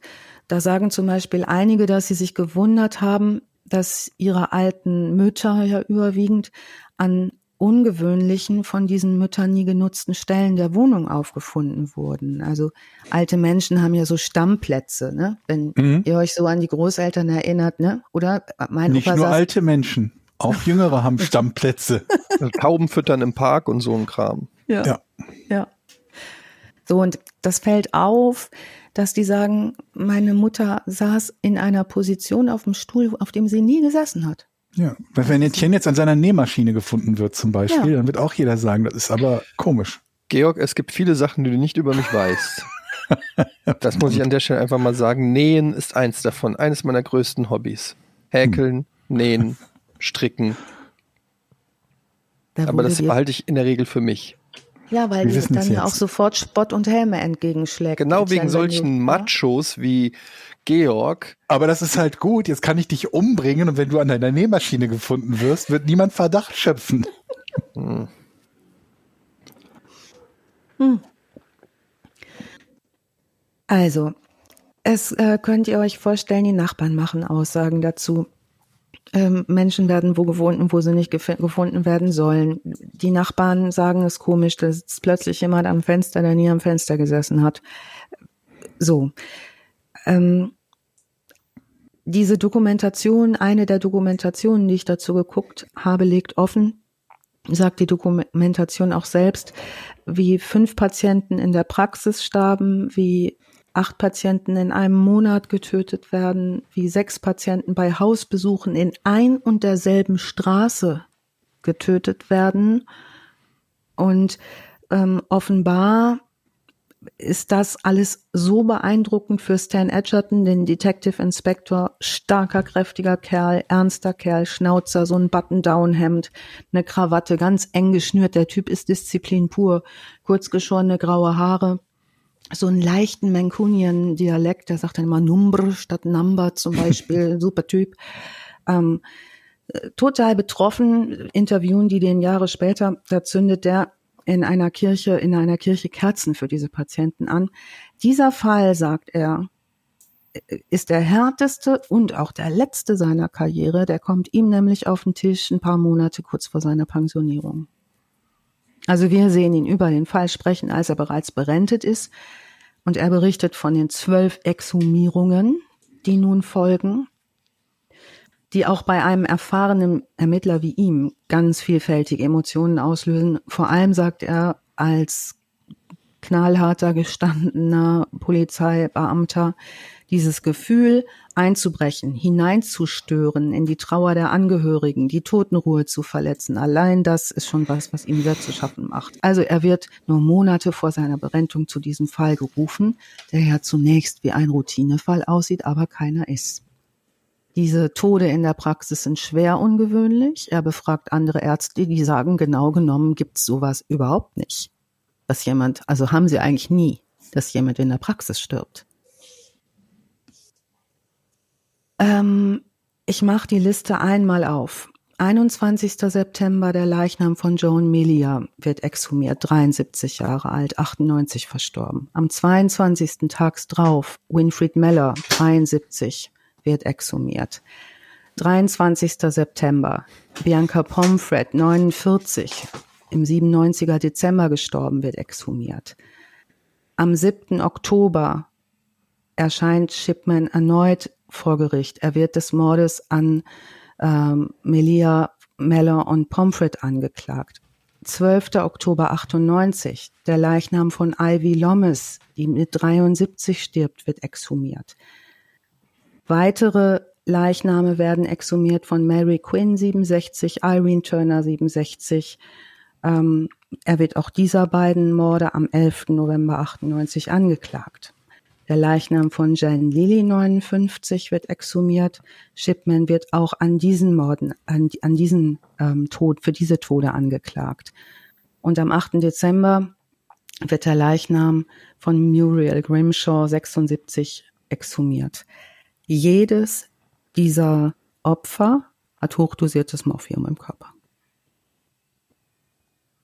Am 22. Februar wird Shipman beschuldigt, äh, Miss Grimshaw und sechs weitere Patienten ermordet, ermordet zu haben, während ähm, auch sechs weitere, deren Leichen eingeäschert wurden. Die kann man natürlich dann nicht mehr untersuchen. Ähm, die Namensliste ist nachlesbar. Am 5. Oktober 99 wird Shipman vor dem Preston Crown Court wegen Mordes durch tödliche Injektion von Diamorphin an 15 Patientinnen zwischen 1995 und 1999 und Fälschung von Miss Grundys Testament angeklagt. Also es gibt nur ein gefälschtes Testament, habe ich das richtig verstanden? Ja. Okay. Shipmans Rechtsvertreter versuchen erfolglos äh, den Fall Grundy, den Bürgermeisterinnenfall, getrennt von den anderen verhandeln zu lassen, ähm, weil die Richter sagen, das Motiv ist ja da, ne, durch die angebliche Fälschung. Die stellen sich zwei große Fragen, nämlich wie hat er das gemacht und warum hat er das gemacht? Die Motivfrage stellt sich. Am 31. Januar 2000, nach sechstägiger Beratung, befindet eine Jury Shipman in 15 Fällen des Mordes und eines Anklagepunktes der Fälschung für schuldig. Der Richter, der das Verfahren leitet, Richter Forbes, verurteilt Shipman daraufhin zu lebenslanger Haft in allen 15 Anklagepunkten mit der deutlichen Empfehlung, dass er niemals freigelassen werden sollte. Und dann gibt's noch eine Haftstrafe obendrauf von vier Jahren wegen Fälschung des Testaments. Am 11. Februar 2000, elf Tage nach seiner Verurteilung, wird Shipman vom General Medical Council aus dem medizinischen Register gestrichen. Shipman leugnet über die ganze Reihe konsequent seine Schuld und er bestreitet auch alle wissenschaftlichen Beweise gegen ihn. Er macht niemals im Verlauf öffentliche Erklärungen über seine Handlungen und seine Frau beteuert ebenfalls standhaft seine Unschuld. Im September 2000 übernimmt nun die Richterin am obersten Gerichtshof, Dame Janet Smith, den Vorsitz der weiteren Untersuchung, denn dieser Fall ist nicht fertig untersucht. Shipman ist im Knast, aber der Fall ist nicht aufgeklärt in seiner Gänze. Es gibt die Forderung, dass die Untersuchungen öffentlich einsehbar stattfinden sollen, weil es diesen ganzen Ort betrifft und all diese vielen Menschen. So findet am 20. Juni nach langer Vorbereitung finden die öffentlichen Anhörungen der Shipman-Untersuchungen statt, und zwar in der berühmten traditionellen Manchester Town Hall. Am 16.11.2001 sagt Shipmans Frau Primrose aus, dass sie sich an wenig erinnert. Im Juli 2002 erhalten wir von diesen tapferen Kellerbeamten, die da sitzen und alles Mögliche untersuchen, den ersten Bericht aus der von Dame Janet Smith geleiteten Untersuchung. Und diese Untersuchung stellt fest, dass Harold Fred Shipman mindestens 215 Patienten und vermutlich 45 weitere getötet hat. Am 4. Juli 2002 sagt der Innenminister David Blanky, dass Shipman äh, seine Haftstrafe das ganze Leben lang verbüßen soll und verurteilt ihn öffentlich auch auf Druck der Bevölkerung zum Tod hinter Gittern. Das übrigens kurz noch so lange, wie es gerade geht, weil kurz danach wurde das Gesetz geändert. Am 14. Juli, ein Jahr später, erscheint der zweite und dritte Bericht. Also ein Jahr wird gearbeitet an dem, was ist da passiert. Dieser ähm, zweite und dritte Bericht ist deswegen spann spannend, weil der zweite auch zwei Polizisten aus Greater Manchester für die bereits besprochenen ersten fehlerhaften Untersuchungen gegen Shipman kritisiert, die keine Bedenken hatten fünf Monate vor seiner Festnahme. Der letzte Bericht dieser Berichte fordert eine Überarbeitung des Systems zur Zertifizierung von Todesfällen, Leichenbeschauern und Einäscherungen nachdem Shipmans Handlungen so lange unentdeckt blieben. Also man kann sagen, mhm. dieser Fall äh, war Präzedenzfall für Veränderungen von Sicherheitsbestimmungen in diesem Fall. Das dürfte doch Vornrekord sein, oder? Ja. Mhm. Das ist sowieso, glaube ich, einer der, ja. der größten äh, Serienmorde, also was die, die Opferzahl betrifft. Ja, und ähm, wir fragen uns, wie geht's denn Shipman wohl in seiner Haft. Ich möchte euch nicht vorenthalten, viele Artikel, die ich dazu gelesen habe, aber einen ganz, ganz besonders ähm, ergreifenden Bericht. Er schreibt nämlich sehr, sehr, sehr traurige Briefe aus der Haft. Möchte er auch eine Playstation? so ähnlich. Also er schreibt zum Beispiel Weihnachten, dass er das so schade findet, dass es morgens ähm, kein Champagner mit Orangensaft am Bett gibt, sondern nur Cornflakes. Einsitzen tut er ähm, übrigens im äh, Wakefield. Und da habe ich jetzt auch endlich den Artikel gefunden, den ich gesucht habe. Es ist ein sehr schöner Artikel, den verlinke ich nochmal mit dem aus der Welt von 2002. Die Überschrift ist Keiner hier zum Umarmen. Äh, da werden nämlich die Briefe äh, aus dem Gefängnis geben Einblick äh, in seine Seele und ähm, ja, dieses Warum hat er das gemacht? Also wir lesen in diesen Briefen sowohl sehr arrogante Statements, so Allmachtsfantasien, aber auch sowas wie großes Selbstmitleid diagnostiziert. Also er wird dort im Knast schon unter Antidepressiva gesetzt. Ähm, ja, interessant, diese Artikel zu lesen. Was auch interessant ist, ist dieses Gefängnis in Wakefield in dem er da einsitzt. Und auch das wird im Laufe der Zeit sich nochmal rechtfertigen müssen, wie das denn nun kommen konnte, dass sich dieser Insasse aufhängt. Also auch die Gefängnisstrukturen werden da nochmal neu angeguckt. Ähm, Wakefield ist ähm, ein staatliches Gefängnis der höchsten Sicherheitsklasse, Kategorie A. Hat eine lange Geschichte, wird auch genannt Monster Mansion wegen der hohen Zahl hochkarätiger, hochriskanter Täter.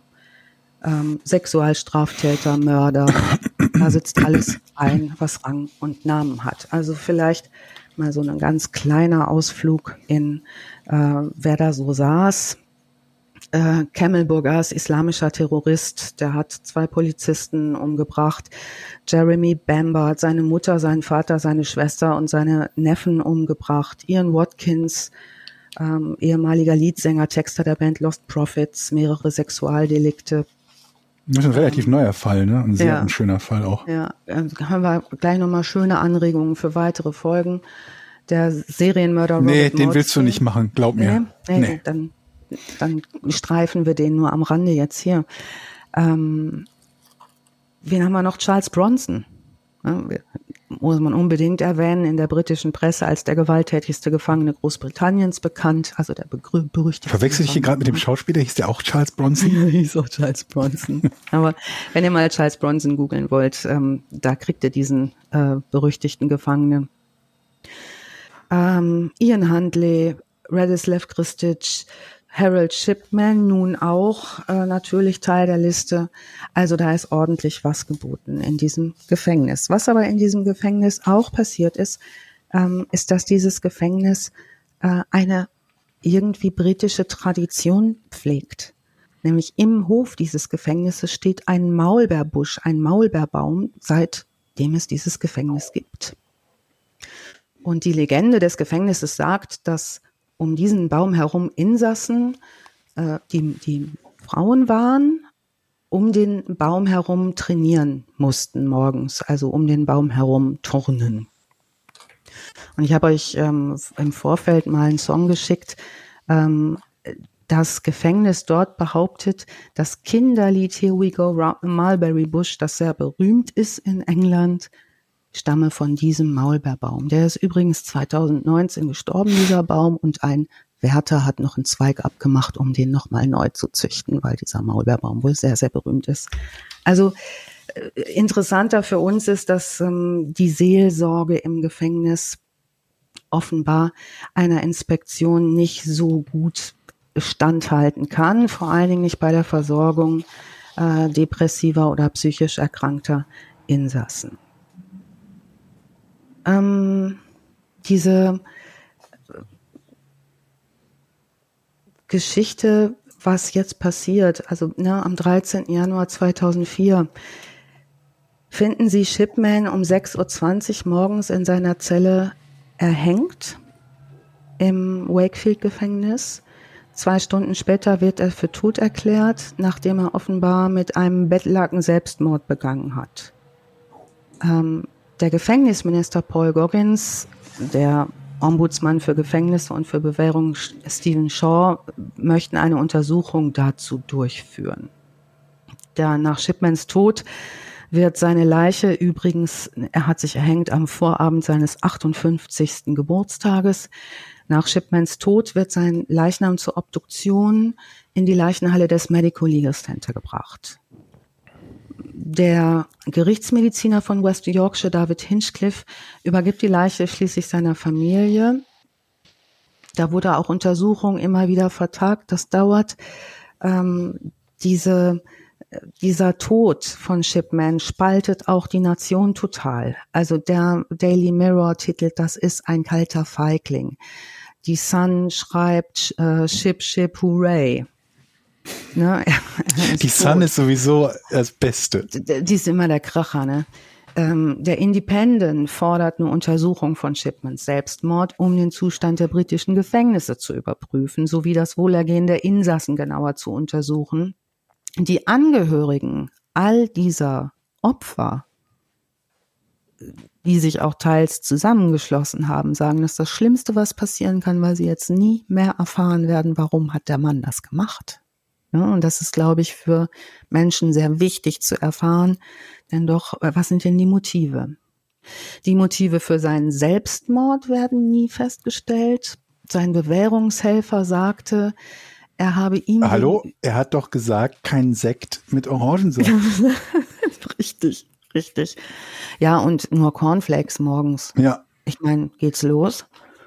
Da braucht man doch in England ein, Würstchen, ein paar Bohnen, bisschen Speck. Die, diese Bohnen sind halt auch so fies, aber. Töstet es Töst. Ja. Ja, es ist, wird gemunkelt, ähm, dass er Selbstmord in Betracht zieht, um die finanzielle Sicherheit seiner Frau zu gewährleisten. Weil ihm natürlich die Rente des National Health Service entzogen äh, worden ist. Ähm, seine Frau erhält die volle äh, Rente und sie hätte keinen Anspruch darauf gehabt, wenn er über 60 geworden wäre. Also oh, okay. deshalb wird das auch noch gemunkelt. Ja, ähm, am 15. Juli 2004, ach so, eine Einäscherung und Beerdigung, da haben wir jetzt kurz vergessen. Also der Leichnam geht an die Familie. Der Familie wird schwer empfohlen, den nirgendswo zu beerdigen, wo äh, Leute hinkommen können und gucken können und vor allen Dingen auch wahrscheinlich immer wieder zerstören werden. Dieses Hyde ist in großer Aufruhr wegen diesem Typen. Wir sehen in den Dokumentationen den Pfarrer sprechen, die Leute gehen in die Kirche. Dieses ganze Dorf ist nach diesen 60er Jahre Morden, die da schon passiert sind, wieder in so einem äh, äh, Albtraum äh, sozusagen aufgewacht. Und deswegen wird auch so stark aufgeklärt. Ne? Das macht die Bevölkerung, sagt auch, wir müssen hier irgendwie wissen, was hier los war. Am 15. Juli 2004 wird der vierte Bericht der Shipman-Untersuchung veröffentlicht. Der fordert strengere Kontrollen des Konsums und der Lagerung von äh, kontrollierten Drogen wie Diamorphin, mit denen Shipman mindestens 214 seiner Opfer getötet hat. Am 9. Dezember 2004 der fünfte Bericht, der berichtet über Regulierung und Überwachung von Hausärzten und kritisiert den General Medical, Medical Council dafür, dass der seiner Hauptaufgabe, nämlich der Betreuung von Patienten, nicht nachgekommen ist, weil die zu sehr daran interessiert waren, Ärzte zu schützen. Schließlich gibt es den letzten Bericht am 27. Januar, der sechste und 2005, der sechste und abschließende Bericht kommt zu dem Schluss, dass Shipman 250 Patienten getötet hat äh, wahrscheinlich seine Karriere als Mörder im Alter von 25 Jahren begonnen haben könnte, innerhalb eines Jahres nach Abschluss seiner medizinischen Ausbildung. Die Untersuchung von Shipmans eigenem Tod kommt zu dem Schluss, dass er nicht vorhergesagt oder verhindert werden konnte. Ähm, aber wie gesagt, diese Untersuchungskommission kritisiert das Gefängnispersonal für ihren Umgang mit dem Massenmörder in den Wochen vor seinem Tod, weil er offenbar keine Antidepressiva mehr erhalten hat. Hm.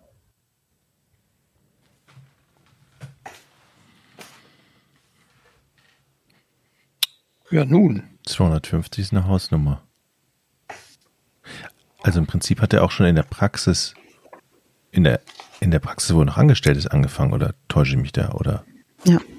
Muss er ja, ne? Aber, aber was ist denn das Motiv? Das verstehe ich einfach nicht. Was noch rausgekommen ist, irgendwann viel später, ist, dass wohl Schmuck gefehlt hat. Das hat man aber viel später erst rausbekommen. Ähm, es hat keine großartig gründlichen Gutachten zu ihm gegeben, weil er stumpf keine Aussage gemacht hat. Ein, äh, ein untersuchender Kommissar hat gesagt, ähm, es war eine Mischung aus Allmachtsfantasie und Arroganz, die ihm begegnet ist, und gleichzeitig eine kalte Intelligenz. Die Motivlage ist bis heute nicht klar, warum er das getan hat. Das vermutet man, könnte zu tun haben mit diesem traumatisierenden Tod seiner Mutter, den er mhm. begleitet hat vielleicht auch das ein oder andere Mal sich gedacht, ich bringe hier Leute jetzt, die sowieso reif sind aus meiner Sicht, ne, unter die Erde. Sein jüngstes Opfer übrigens waren alles Leute eigentlich um die 60, 70, 80, 90 Jahre alt. Sein jüngstes Opfer war eine Frau, die 49 Jahre alt war mit einer schweren Depression. Oha, 49 ist. Ja. Also was natürlich auch sein kann, ist, dass er am Anfang angefangen hat, wie so viele mit dieser, mit dieser, dieser Todesengel-Idee, ne, dass man jemanden erlösen möchte. Und wenn dann erstmal die Dämme gebrochen sind ne, und du feststellst, das geht so leicht, es interessiert niemanden oder es, es kommt niemand drauf, dass du dafür verantwortlich bist, dass dann halt so dieses Allmachtsding greift, ne? Mal gucken, was es sonst noch. Vielleicht die, die, die eine halt, weil er sich da in ein Testament hat eintragen lassen können und die nächste, weil sie ihm als Patientin genervt hat, weiß der Teufel was. Ja. Und alle, die Angehörigen sagen, meine Mutter ist immer so froh gewesen, wenn der kam. Ne, der war so äh, gut auch mit den alten Leuten, dass der vielleicht auch so ein. Deswegen hat es vermutlich auch so lange funktioniert, ne? Weil ja. er halt so einen positiven Eindruck auf alle gemacht hat, ne? Ich habe mich gefragt, gibt's die Praxis noch? Und habe einen Artikel gefunden aus der Manchester Evening News von 2020. Und das ist ein wirklich sehr niedlicher Artikel, ähm, weil da ein Dr. Amir äh, H. Ähm, ans Telefon gegangen ist bei dem Reporter, der den Artikel geschrieben hat und gesagt, er hatte sich so gewundert, dass an dieser Adresse die Praxis so billig ist. Und dann hat er da so ein ganz, ganz süßes Interview gegeben, äh, wie stark er das Vertrauen aufbauen musste als Arzt. Da ist erstmal überhaupt gar keiner hingegangen. Ähm, und dann hat er angefangen, und das hat mittlerweile auch Schule gemacht, dass alle seine Patienten immer Einblick in ihre Akten nehmen können. Also, dass er immer den Bildschirm umdreht und sagt, hier, das habe ich hier hingeschrieben. Stimmt das so? Das habe ich über Sie jetzt hier. Das sind Ihre Befunde. Also der arbeitet super, super transparent und hat sich so über Jahre jetzt das Vertrauen der Bevölkerung ähm, da wieder aufgebaut. Ah gut, aber wenn sie ihm nicht trauen, dann sagen sie halt, der zeigt mir das jetzt so und dann ändert, wenn ich den Raum, ändert er das, wenn ich den Raum verlassen habe. Ne? Also ja, vermutlich. Also die vier Kinder äh, von Shipman sind auch immer noch mal in Erscheinung getreten. Sein einer Sohn hat einen Vortrag zu Depression mal gehalten. Ich habe die äh, Namen der Kinder jetzt nicht öffentlich genannt beziehungsweise aufgeschrieben, weil das sicherlich auch kein lustiges Leben ist, mhm. ähm, nachdem dein Vater über 250 Leute unter die Grasnarbe gebracht hat, irgendwie weiterzumachen ja. Ja, das war der Herald. Das war der Herald. Krass, auf jeden Fall. Sehr krass. Hm. Neuer Rekord. Ja, und ich glaube, den wird auch so leicht keiner brechen. Nee. Ich frage mich halt, also, wenn er noch so ein paar andere, ich sag mal, Vorkehrungen getroffen hätte, stell mal vor, der wüsste über die Patienten, wer von denen geplant hätte, nach seinem Tod eingeäschert zu werden und welcher nicht dann wäre halt schon mal das mit dem Exhumieren gegessen. Mhm. Ne, es sei denn, es ist halt ein ganz akuter Verdacht und man würde das machen, was heißt nicht exhumieren, aber man würde das machen, bevor ähm, ähm, ähm, die, die, die Verbrennung stattfindet, dass man halt sagt, wir müssen den Leichnam so oder so nochmal untersuchen, weil da irgendwas nicht stimmt. Ja. Und dann halt die, äh, die Tatsache, dass, dass er äh, Patienten hatte, von denen viele keinerlei Anzeichen hatten, ähm, dass irgendwie besondere Gefahr droht ne? also dass besondere Gefahr für das Leben droht. Und diese Geschichte mit der, äh, mit dieser Riesenerbschaft, die er sich da versucht hat zu erschleichen. Wenn er die drei Punkte gelassen hätte, dann wäre es vielleicht, also ich meine, du hast eben gesagt, Faktor 2,5, was die, äh, ähm, die, die Todesquote betrifft. Jetzt weiß ich nicht, ob seine, ähm, der Altersdurchschnitt seiner Patienten genauso im Mittel lag wie alle anderen auch. Aber wenn der Altersdurchschnitt höher ist, dann kann es ja eh schon mal über einen kurzen Zeitraum sprungartig deutlich höher sein. Ja. Oder ob er irgendeine andere Krankheit eintragen kann, dass er sagen kann, keine Ahnung, in meiner Praxis haben sich ein paar Patienten ähm, ähm, mit irgendwas infiziert oder so, wo er so Erklärungen liefern hätte können, warum eine etwas gesteigerte Quote da ist. Ne? Ja. Also, und es hätte halt sein können, dass er seine gesamte Karriere durchkommt damit und man es gar nicht bemerkt, ne? Wenn er möglicherweise schon mit seinem 25. Lebensjahr angefangen hat und mit, wann war das, 98, wie alt war er, 52 oder so, ne? Und dann erst entdeckt wurde, ne? Ja. Ich hätte ja, wenn ich das Testament schon erst ändern lasse, dann da auch, mein letzter Wille ist, ich möchte eingeäschert werden. Stimmt, ja. Oder? Genau. Mensch, Jochen, du achtest auf so wichtige Kleinigkeiten. So, werden die alle schön verbrannt. Ja. Stimmt eigentlich, ja. Das hätte er tatsächlich auch manipulieren können, ne? Patientenverfügungen vielleicht oder so. Also unserem äh, Lieblingsermittler Edgerton wird ähm, fällt auf, dass es so an Fahrt aufnimmt. Also der hat ja teilweise zwei, drei, vier, fünf in der Woche zum Schluss um die Ecke gebracht, äh, dass der Zeitdruck auch hatte, ne? Also der konnte viele Sachen nicht mehr so klar planen und man vermutet, dass der letzte, denn sein letzter Mord war ja die Bürgermeisterin mit dem Testament, dass er das schon gemacht hat mit der Idee, vielleicht zu fliehen mit dem Geld. Also mhm. sich außer Landes abzusetzen. Er hat ja auch eine Liste gemacht vorher, irgendwie schon lange. Es wäre dann interessant gewesen, noch zu wissen, wie, ähm, also wie seine finanzielle Lage ist, weil wenn er eine gut gehende, von ihm allein betriebene Praxis mit 3000 Patienten hat, ja. ähm, dann ich, hätte ich jetzt mal gedacht, dass er vermutlich auch nicht gerade extrem am Hungertuch nagt, oder? Nein, nein. Und was, also ich habe versucht, es mir ganz durchzulesen, aber es gibt öffentlich in den Archiven des Governments, des, ähm, des UK Governments, kannst du diesen ganzen Untersuchungsprozess nachlesen. Mit allen Aussagen. Das ist alles öffentlich. Das sind Tonnen und Tonnen von Zeug. Das ist so Wahnsinn, was die da an Details rausgekriegt haben, was jetzt heute in so eine Folge gar nicht passt. Und das, ähm, klar, gab eine abschließende Untersuchung, aber dieses Thema endet natürlich nicht. Ja, also vor allen Dingen nicht mit diesem Ende, dass es nicht auch durch ihn nochmal zu einer Aufklärung kommt. Ne? Mhm. Ja, irre Vorstellung. Also weil der als Arzt ja auch jemand ist, der, der, der diesen, diese Totenscheine sonst unterschreibt. Also er ist derjenige, der normalerweise den, die Alarm Glocken äh, anläutet, ja. wenn irgendwie eine, eine, ein Tod ihm äh, merkwürdig vorkommt.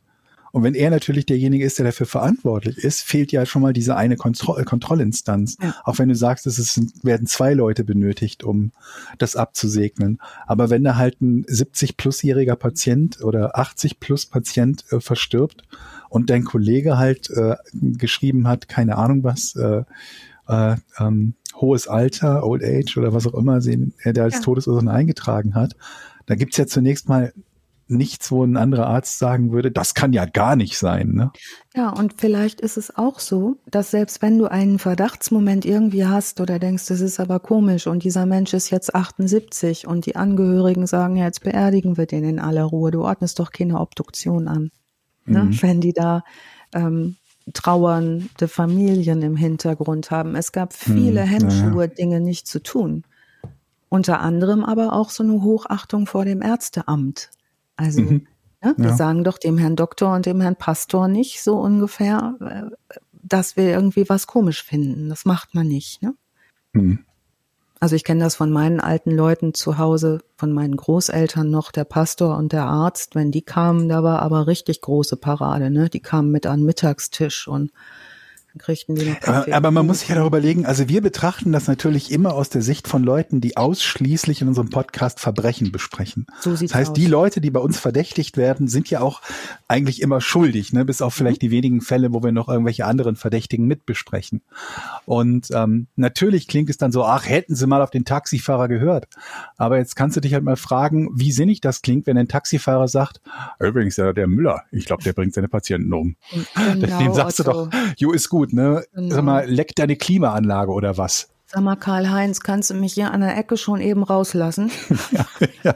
Nee, musste gar nicht, muss gar nicht. Ich, äh, ist nicht so wichtig. Ja, und dann Puder Karl-Heinz heute wieder. Ja, ja, da war was ja. los. Ja.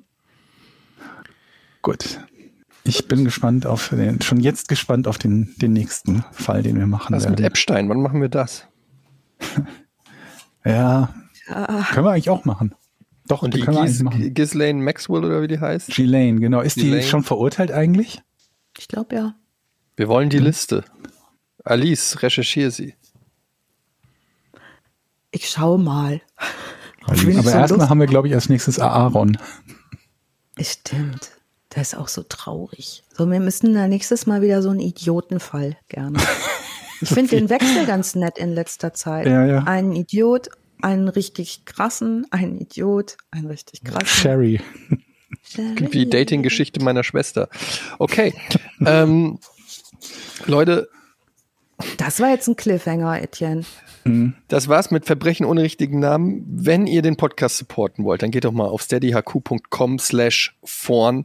Da könnt ihr den Podcast supporten, werbefrei bekommen. Nicht, dass wir allzu viel Werbung in letzter Zeit haben, aber wenn mal welche wäre, wäre sie da dann nicht.